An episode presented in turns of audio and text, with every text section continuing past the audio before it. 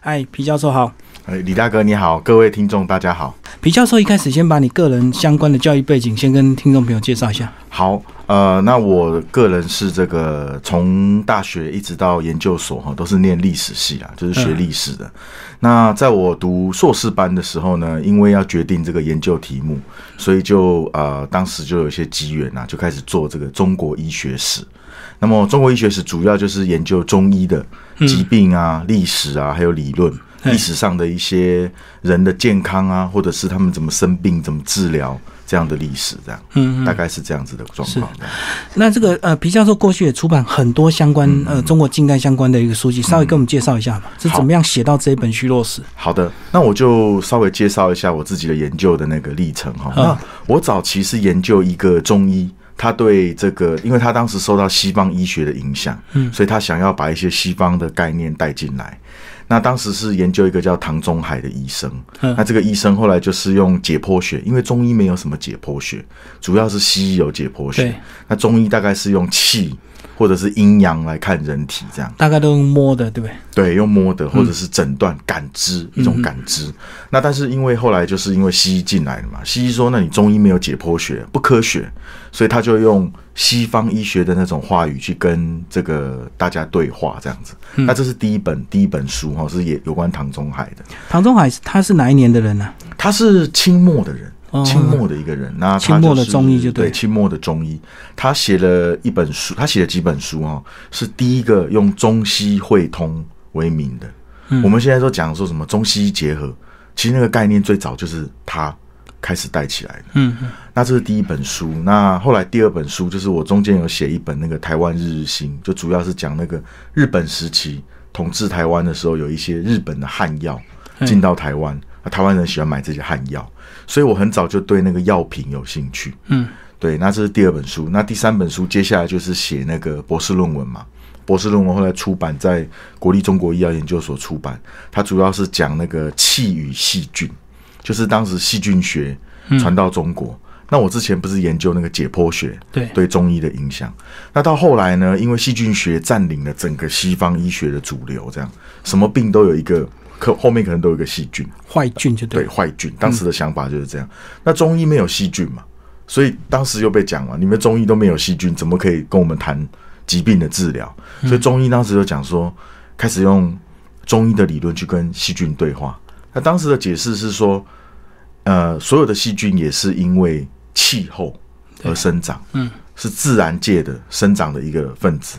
那如果我们今天调控人人体身上的气啊、阴阳的调和，就不会让细菌在身上成长。所以他就用这一套理论去跟当时的西医对话。那我那本书主要就是探讨这一个。对。那么在前一本书呢，写的是一本叫《国足国医与病人》。好，这是五南出版社出版的。那这本书呢，我自己觉得是蛮有趣的，因为后来我的研究有一些人想要转向。为什么转向呢？因为你写很中医理论的东西，一般人不一定懂，不一定理解。但中医很有兴趣，但一般人不一定理解。所以我想说，写一本跟医疗、跟疾病有关系的书。但是这个书呢，可能它是跟一些人有关系的，比如说我们历史上熟知的人。好，我就去找。找资料，那就找到几个嘛。第一个就是胡适，啊，胡适、孙中山、鲁迅、蒋介石、梁启超，就从他们身上开始聊其他他身上的疾病，就对。对对对，就主要聊他们身上疾病，也蛮好玩的。很多人可能他他是专门研究者，他可能看的觉得是研究的书，嗯，可是一般的人看就觉得有点像八卦。那比如说，呃，孙中山得肝癌嘛，那肝癌是不治之症，所以当时就说来找中医治。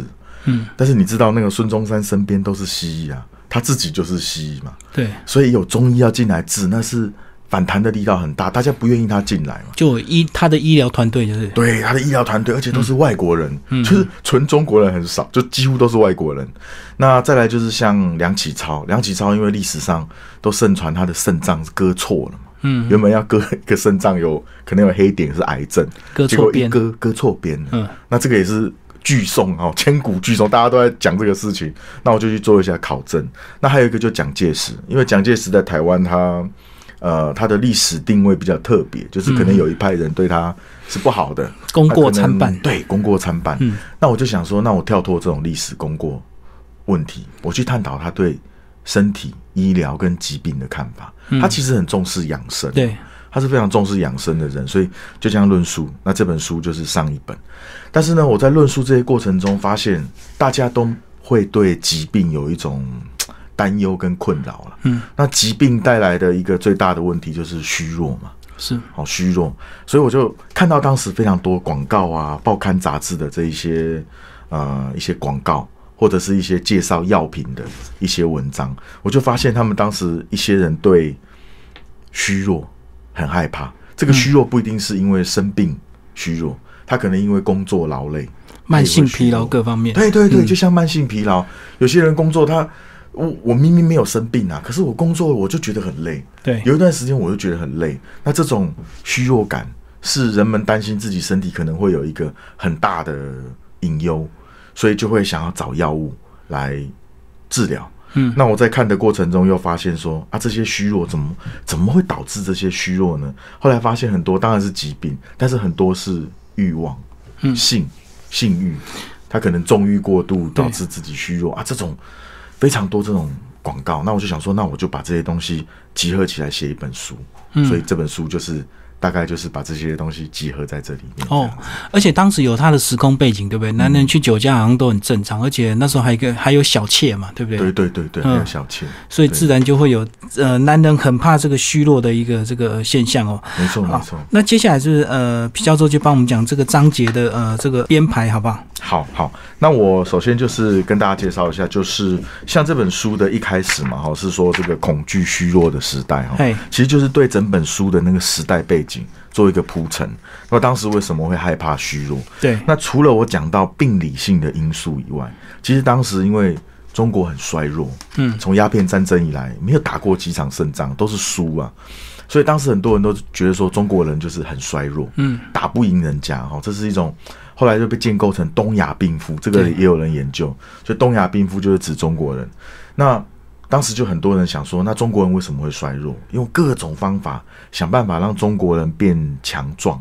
嗯，那其中一个就是里面有讲到第第一个就是体育嘛，因为中国人不不重视体育，所以就让他们去练体育，让他们身体变好。嗯另外就是军事，好、跟军事很有关系，就是当时蒋介石认为中国人衰弱，就是因为中国人不重视军人，轻视军人，所以要因为军人就是在锻炼身体，对，所以他要把军人的地位提高，嗯好、把那种军事的整个文化提高，这是一个。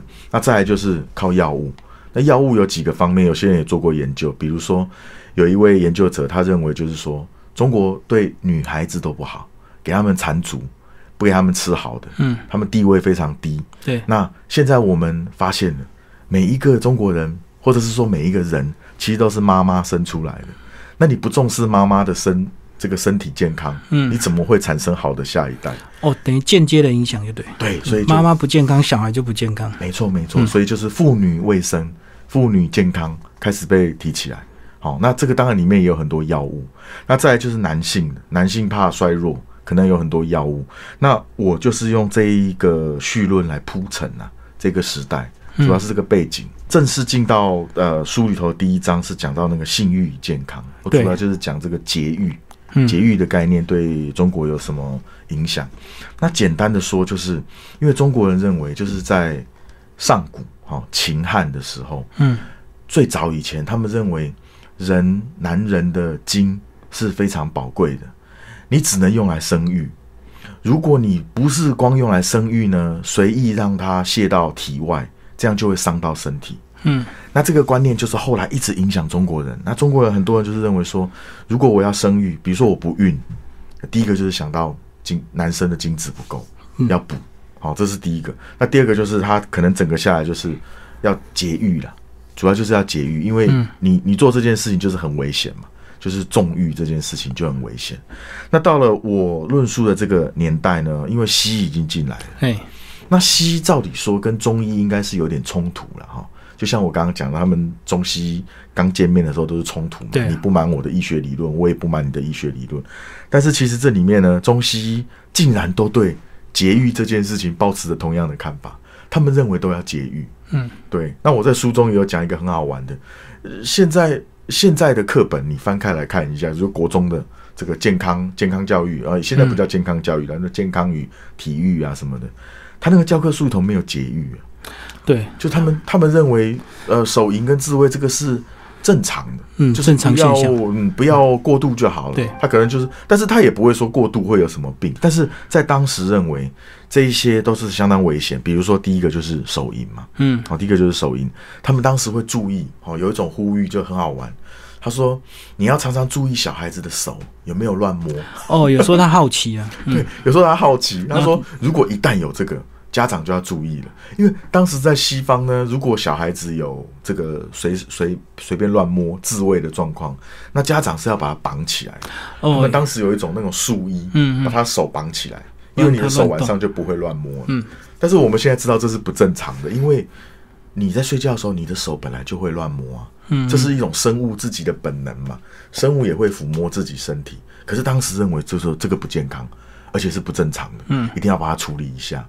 好，所以当时这种是一种节育的论述。哦节育的哦，那时候书里有讲到，连女孩子也有也会有这样的一个现象，也会有，也会，有哦对啊，都要很注意，她手不能乱碰这样。对手不能乱碰，而且当时就像那个我这本书很特别，就是请那个王文基老师导读哈。哎，那这本王文基老师专门研究这个神经衰弱跟精神病的专家，那他就有讲到，就是说当时的整个亚洲、整个东亚，他们都认为说，如果你手淫或者是纵欲，会让你变成白痴，就是非常好玩。就是特别是日本，日本认为一个人为什么他他们认为的白痴不是就是不不是像我们今天骂人家说白痴这样，他们那个时候的白痴或神经病是指说你因为做了这些事情，让你退化，变迟缓就对。对对对对，会变迟缓。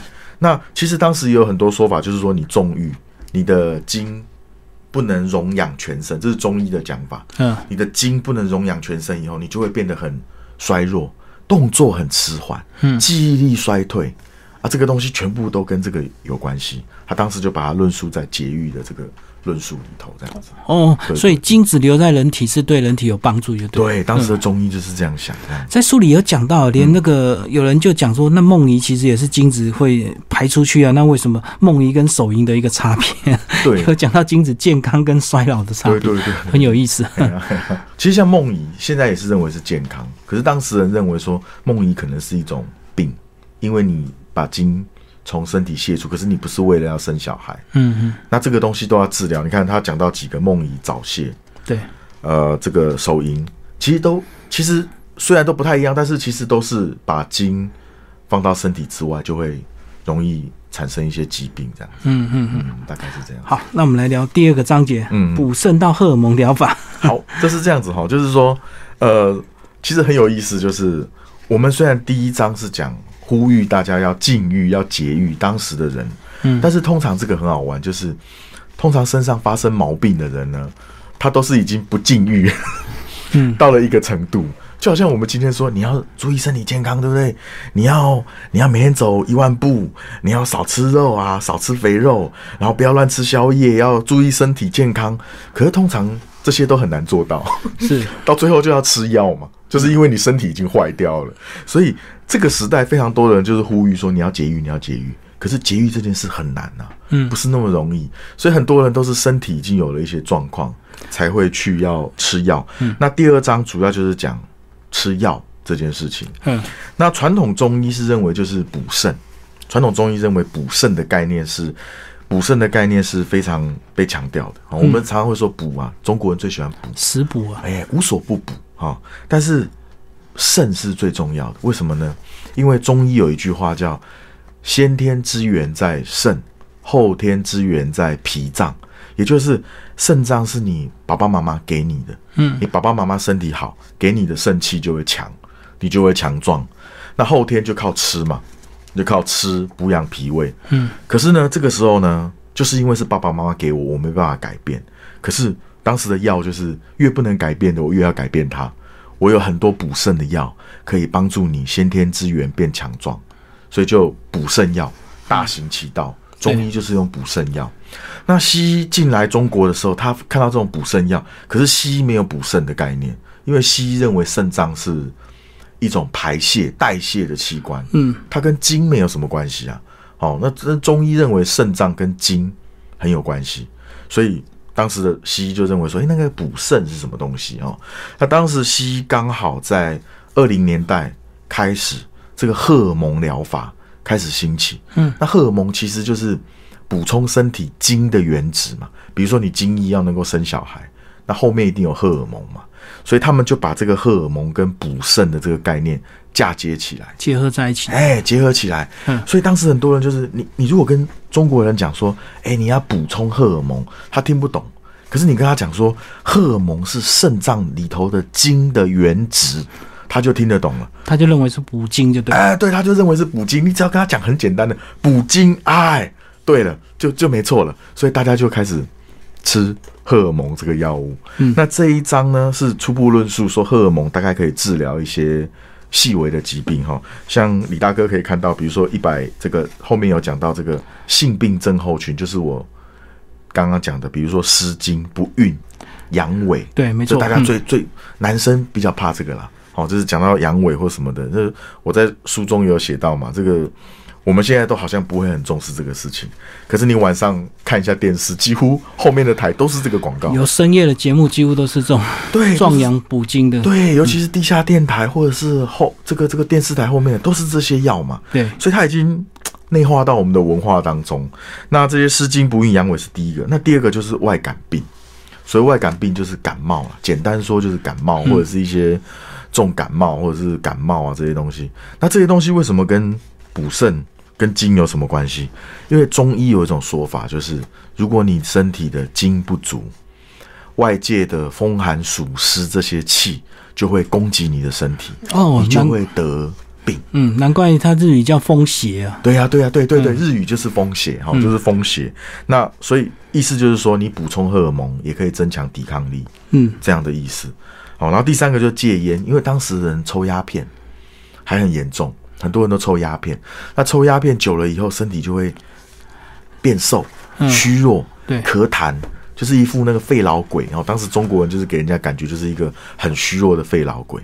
那么吃这个荷尔蒙也可以帮助戒烟，因为它会让你强壮嘛。他们当时有这种说法。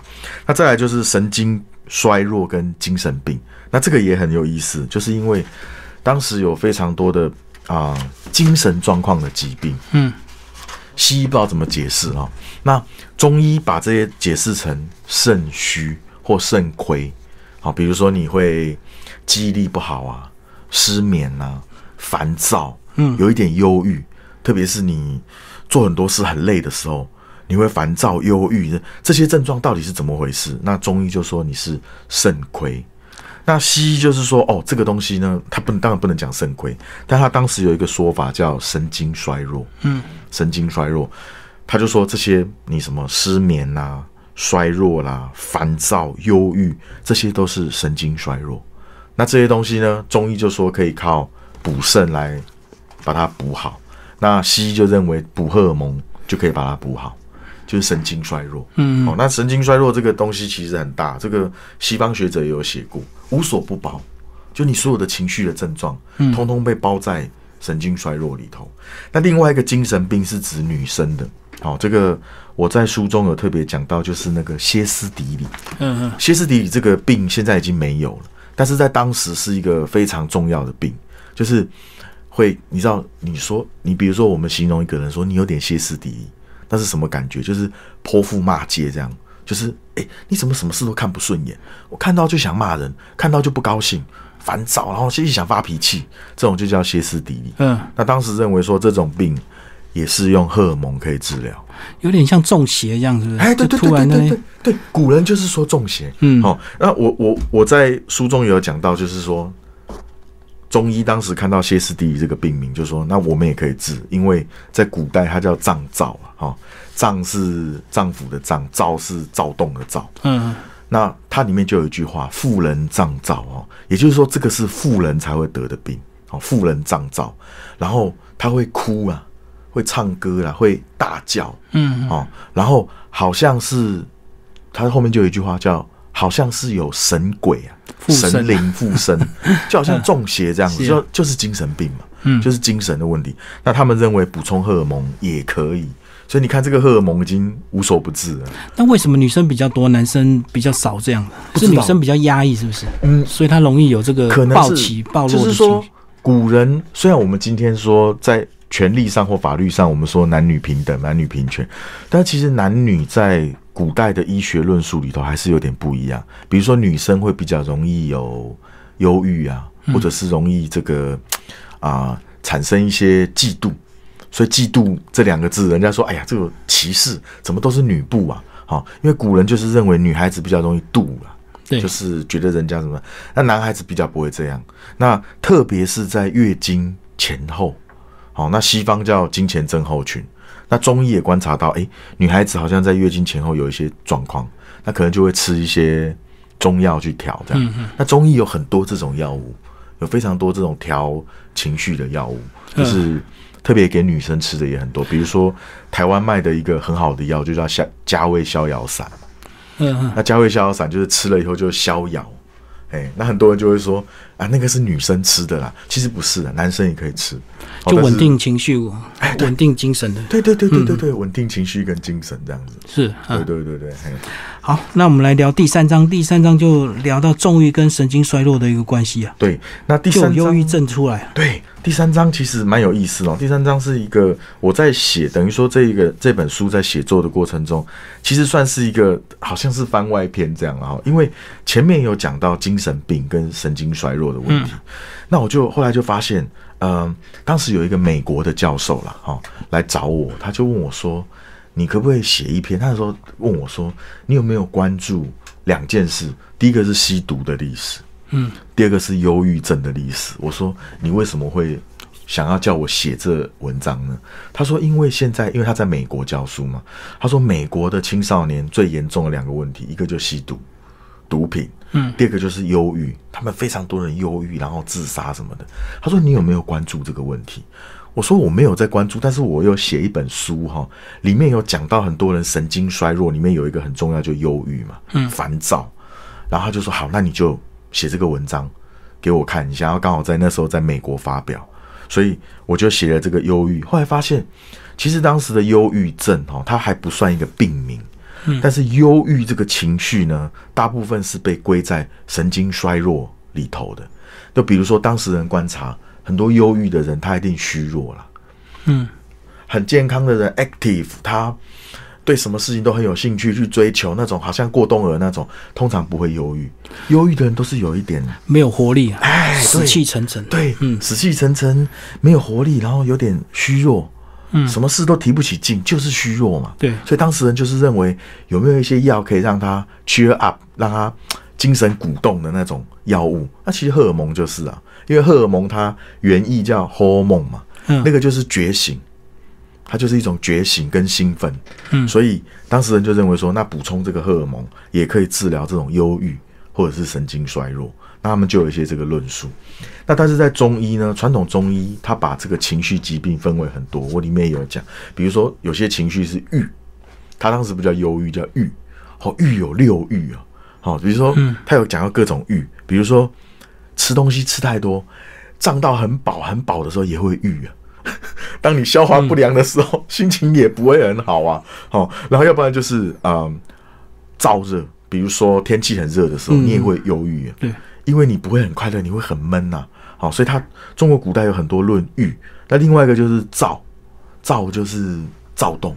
所以我们现在有很多疾病的分类叫什么躁郁症、嗯忧郁症，对什么，其实就是用那个中国传统那个病名去把它用把那个西方的拿过来分类，这样。其实那个中国古代都有论躁郁、忧郁，哦，什么，嗯，反正就郁跟躁，还有呃，有时候忧郁症是属于那种会会会会会自残的，有些是不讲话的，什么古代都有分类了。只是到了近代，他忧郁症出现以后，他开始病名更集中，变偏向西方的解释。但是不管怎么样，这些东西都可以用荷尔蒙来治疗，嗯所以就是延续前一章，说荷尔蒙可以治这些疾病。所以简单来讲，就荷尔蒙失调就对了，对对对对对，造成忧郁的对对对，这些现象。有一点像，对，就像李大哥讲的，有一点像是说，我们今天说，哎，你怎么好像你想荷尔蒙失调啊，更年期啊，还什么的，你这情绪不稳，乱骂人，哎，其实就有点那种感觉啊。补充一点，就是想说，那更年期症候群，女孩子忧郁啊，喜欢乱骂人啊，跟老公冲突，跟小孩冲突，那就补充点荷尔蒙，她情绪就稳定了。有一点像那种感觉，就好像情绪不稳定，但是他当事人没有分这么细啊。当事人就好像说忧郁，你就可以吃。对，好像也也也不是那么回事哦。不过特别好像是都都是女生比较多哈，男生可能要在外出外打拼，没有时间忧郁啊。富人可能在家就比较会。对，忧郁可能是比较多是女性性别的。对对对。好，我们来聊第四章。嗯，那么第四章也很有意思。第四章当然也是啊，针对这个药物哈，当时的一些西药跟中医的对话哈，来讲那个镇静跟补养。什么意思呢？就是因为当时很多。啊，西医论述，比如说刚刚第二章有讲到，第一章也有讲到的手淫、早泄、嗯、阳痿，这都牵涉到一件事，就是这个人他比较躁动。好，比如说你你你你会想去手淫，或者是你在跟一个异性在呃房事的时候，你突然早泄了，那这个人通常是比较躁动，他控制不住自己，所以当时有一种药叫镇静药，嗯，就是你有这种病的时候。我用镇静药帮你治疗，你就不会一直想要有欲望，或者是一直有冲动，而导致你阳痿、早泄这些东西。所以当时很多药是认为说，你有这些病症的时候就吃镇静药，嗯，这是一种治法。但是呢，后来就是认为说，你光镇静没有用啊，一直镇静，这个人他还是就是他已经虚弱了，你又给他镇静，这样子好像不是很好，应该要补。那补就是吃。补肾药，嗯，这个补荷尔蒙的药，还有一些补身体的药。那镇静和补养是当时对纵欲啊，就是重欲会导致一些疾病的一种治疗。所以我这这章主要就是在讲这一些，嗯，讲这一些药药品。对对对。然后那时候补养大概有哪一些这个中药？哦，中药很多啊，中药，呃，如果呃各位听众有兴趣的话，你可以去找，比如说中药的一些很有名的方书。比如像清朝的《医方集解》《三补名医方论》，或者是《汤头歌诀》，它的第一大项哦，都是补养药。哦，最大章节就对，对对，可见古人很重视这个啊，一翻开来就是补药，随便举几个，大家一定都听过天王补心丹。嗯，哦，龟鹿二仙胶，哦是。六味地黄丸，这全台湾卖最好的。不管怎么样，哎呀，肾虚那样子不好，六味地黄丸先就给他吃下去。啊。六味地黄丸、肾气丸，啊，七宝美染丹，就是那个头发吃了以后会整个乌黑亮丽。嗯，七宝美染丹，然后还少丹，这个大家也听过哦，还少丹，还有一个最常大家听到就斑龙丸，什么龙吃的会像龙一样的 活跳跳，对。都是中医的话语啦，啊，这些都是补养的药。那西医补养的药就是当时几个概念，就第一个就补血。西医认为一个人衰弱就是血不够，嗯，所以就补血。其实这个中医也有，只是中医补血比较强调是女孩子，对对，因为月经嘛。对，那西医认为说除了女孩子以外，男生也可以补血，因为男生也可能血虚。好，当时是这样讲法。第二个就是维他命。嗯嗯，维他命也很有意思。维他命大概在荷尔蒙差不多一九二零年代前后传入中国。那当时的维他命就是讲说，维他命在食物里头，可是我们吃的东西不一定可以补充维他命，所以我们就来吃维他命的药。嗯，那二零年代还没有什么维他命什么丸啊，什么都没有。二零年代就是吃那个鱼肝油了。嗯嗯。鱼肝油，那当时的鱼肝油，我我现在常常会跟同学上课都会讲嘛，你们有没有吃鱼肝油？很多同学举手啊，吃鱼肝油。我说你们吃鱼肝油是什么？鱼肝油就是一个胶囊嘛，鱼肝油在里面吃。对，黄色透明。对，他说，我说当时的不是，当时的鱼肝油是倒的。有有吃，真的是吃油，嗯，然后而且很臭，哦，腥臭味。对，鱼肝油为什么要用那个胶囊？就是因为它很臭。可是当时就是啊，除了鱼肝油没有别的选择嘛。那慢慢的就提炼出来各种的维他命丸，或者是补药，一直到今天，维他命的药都还在，无所不在了。哦，每次跟学员讲，那台湾人最喜欢吃什么？维他维他命、维骨力，对，就是这些东西嘛。什么什么，就是反正综合维他命。那当时的人也认为说，维他命可以治疗某一些疾病，而且比现在更夸张。当时把维他命可以治疗的疾病排出来，癌症都在里面。因为当时人相信说，你的身上的病一定可以靠补充某一种营养素治好，嗯嗯嗯，这个叫匮乏性疾病嘛，就是说你可以补充一些东西就治好。那我们今天我们这样看历史，就觉得这个有点夸张啊，夸大其词了哈。就把它神化了哈。对神化，那你像今天，你今天像很多药商，它广告也是讲说维他命补充可以什么，但是也有一些研究报告说维他命某一些吃了会有害，可是当时不会这样说，当时就是说，哎，你就尽量吃啊，吃维他命可以治各种的疾病，哦，所以这个维他命当时就出来，维他命这个还有这个这个补血的，然后还有一个就是荷尔蒙，嗯，因为荷尔蒙的药就是最新的嘛，最快，讲究那个时效最快的，是。就让他吃这样子。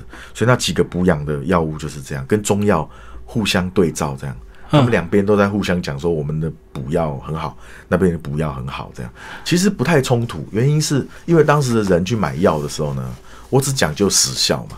我我背后可能没有一个中西医很强的概念，可是我只知道说我要吃药让我身体变好，精神变好，所以中药西药他都会去买。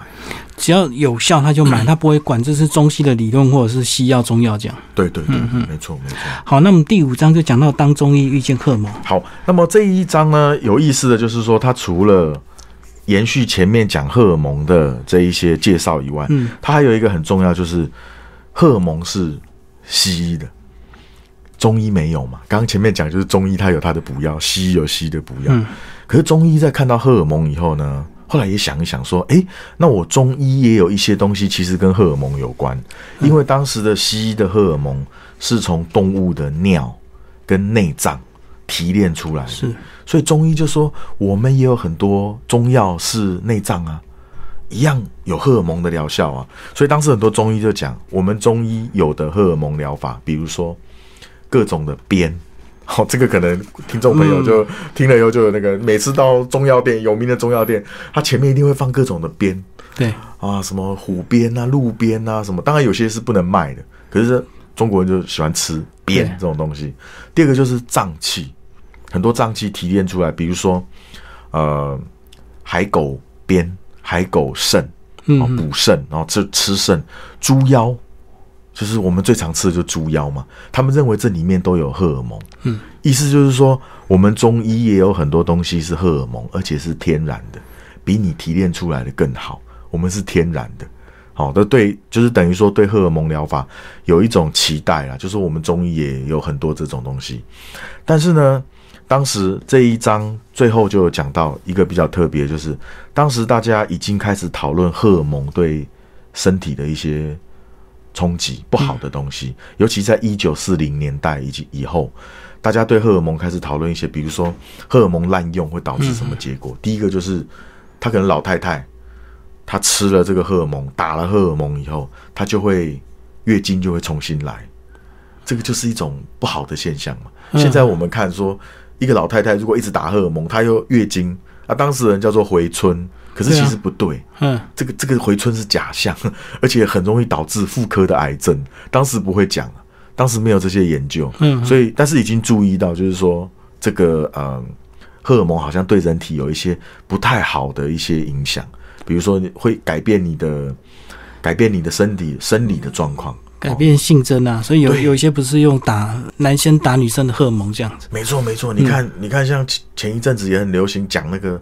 泰国，大家台湾人去泰国，泰国人妖，他就是因为他要赚钱，他就要打那个针啊，不断的打那个针，因为荷尔蒙的针有一个特色，就是你不打它就失效。对，有失效就对。，对，因为你本身不会，比如说我是一个生男生，嗯我我不会产生很多女性荷尔蒙嘛。那如果我今天要女性的性征，我就要不断打。你如果一旦不打，他女性的性征就会消失，因为你本来就是个男生。所以当时的荷尔蒙也有讲到，就是你买荷尔蒙来打，它的疗效只有一时的，可是没有永远的，它可能打一打就没有了。好，没有了。那在这个书里头有一个故事是可以跟听众分享，最有意思的就是康有为。哦，哦是康有为很有意思，康有为真的很有意思。康有为，反正我想读过中国历史都知道，康有为是很有名的知识分子，对，读书人，他读四书五经，啊很认真的哈，变法维新对，还变法维新。我们看到的都是这些表面很光荣的事情，但是其实他作为一个人，他也害怕虚弱，他也害怕衰老，嗯，所以他晚年的时候，他就相信这个荷尔蒙理论。他当时有一派荷尔蒙理论是认为说，如果你把你身上的腺体换掉，你会变得更青春。就替换，对，返老还童。那这个其实在日本也有，日本这个叫换线术，就是当时的换线。康有为就相信这件事情，他就跑去找一个叫江逢志，他是留学德国的，因为德国当时有很多这种手术。那江逢志就找了一个德国医生，说帮他换线，所以呢就把他的睾丸切掉，置换成猿猴的睾丸。嗯嗯，康有为相信这样可以让他回春啊。而且还找一个很强壮的，对，结果到最后是没有了，嗯。就是后来也没有这回事。那个医生就跑回去自己的国家，你也抓不到他嘛，不能医疗疏失嘛，对，所以到最后康有为就过世，就死掉了。嗯。那当然，历史上讲康有为过世，很少人会讲他这一段，因为第一个不光彩嘛，第二个是没什么可以证明说他一定是患睾丸才导致他死掉。嗯但是他确实是暴毙，一般人对他的不太讲。那么北京大学有一个教授叫这个张大庆，他在二零一五年也有考证这件事情，他认为就是那个换线手术，他相信，结果做了这个手术，其实没有导致他变年轻，因为刚刚讲了，你换了，结果。你根本不成熟嘛，这个手术根本就是不成熟的。所以，其实我在这本书中有一个关怀，也是希望给读者，就是说，我们现在觉得理所当然的治疗的方法、保健的方法，但是在一百年后，可能大家会觉得很好笑。就不一样。就好像我们现在看这个清末的一些观念也是这样。对呀、不是这样子嘛？你呃，一百年后就觉得说，怎么有这种观念？好、那我在书中有一个，其实我没有写到书里头，当时我是疑惑。好、那么做几次跟读者的讲座或者是什么，我也会再去看。他们当时有一些人会吃那个砒素，砒砒霜的那个砒，好、那个是毒啊。那现在没有人这样吃了，但是当时人认为吃一点那个毒哈、会有补的效果。为什么会有这样的想法？因为你知道，比如说，呃，像像美国之前也有人介绍，就是说美国有人就是他打那个蛇毒，嗯嗯，他每天打一点蛇毒。哦，产生抗体。对，他说我们对蛇毒没有抗体，但是我们每天打一点蛇毒，但是你知道那个蛇毒其实就是蛋白质，嗯，他每天打一点，每天打一点，然后打了两年以后，他说你有什么感觉？他说我对蛇毒的耐受性越来越强，而且第二个是我在打这个毒的过程中，我发现我的精神、我的体力、嗯，我的身体的状况变好了。其实就跟那个批素有一点像，就是你打一点毒，你的身体会产生很强烈的抗体跟反应，结果你反而身体变好了。所以当时人有一点这种想法，你今天当然不可能吃砒素嘛，但是当时人想到就是说，有些东西可以刺激人体的那种，让自己变强啊，对，他们就会吃这种东西啊，好好可怕。就是说，当时人也会相信这种事情，就是 有一些自虐，然后让身体产生更强大的抵抗力，就对。对对对对，有嗯种这种感觉，对对对，就跟有些人说骨折一样，骨折完之后，你的骨头反而更粗壮，因为骨折之后那个裂缝又被补起来，所以骨头变大了。最后那个皮教授讲一下这本书，你推荐给哪一些呃读者来阅读好吧？好，那我想说，嗯，其实当初写这个书，诶、那商务印书馆也很好了，他们就是希望这本书不是只是学术界的人看，，对对，当然它学术性还是有的，因为大家可以看到后面还是有很多注释嘛，代表它都有出处。的出处啊，对，都有出。处，嗯所以基本上学界的人是绝对可以看嘛。那第二个就是对中医、中药或者是西医的历史或文化有兴趣的人也可以看。事实上，我自己出书有很多读者就是医生啊，嗯医学医医学院的或者是对医学背景的。那第三个就是他对历史有兴趣，他可能不想要听到一些只是说，哎，过去的历史都是政治史、军事史。嗯，可是哎，那其他的人，呃我们不是每天只有政治军事吗？我们生活的时候，我们会遇到各种困扰，每天身体的一些症状啊、疾病、家人的疾病，也会我们也会关心嘛。嗯，可是这种过去历史很少讲，因为我们过去的历史都是政治军事嘛。那现在比较研究就是文化史。嗯，那这一块就是，如果你对历史有兴趣，你是研究近代史，对近代的中国历史、中国文化有兴趣，你也可以来探讨这一方面。当然，对台湾历史有兴趣的也可以看。为什么？因为当时台湾人也也接受这些虚弱的故事，比如说他们是接受日本汉医的，对，但日本汉医其实他的论述其实跟中医非常类似啊。嗯，当时台湾人也有各种的药，你看这本虚弱史里面的一些什么补药、维他命、对，补血的药，当时台湾人也都买得到。而且这本书也找到很多过去的一些广告插图，这样，所以我们来看以前那些广告还蛮有意思，蛮好笑的。真真的非常不容易哦，有些广告哈，大家可以看一下。除了从报刊上出来的以外，那当时那个中国医药大学有一个陈光伟教授，他自己有收很多医书跟广告，而且都是原版的、彩色的。那他就挑了一些给我，就说你有需要你就把它拿去用。因为史料没有用，就是废掉了嘛。嗯，你就拿出去用，所以里面有很多。如果是陈光伟教授，我还有特别注明，就他提供的一些好的照片，嗯嗯，对，好的图片或广告，就蛮有意思的。这样。今天非常谢谢我们的作者皮国立教授为大家介绍他这本新书《我虚弱时》，然后台湾商务印书馆出版。谢谢。好，谢谢李大哥，谢谢各位观众。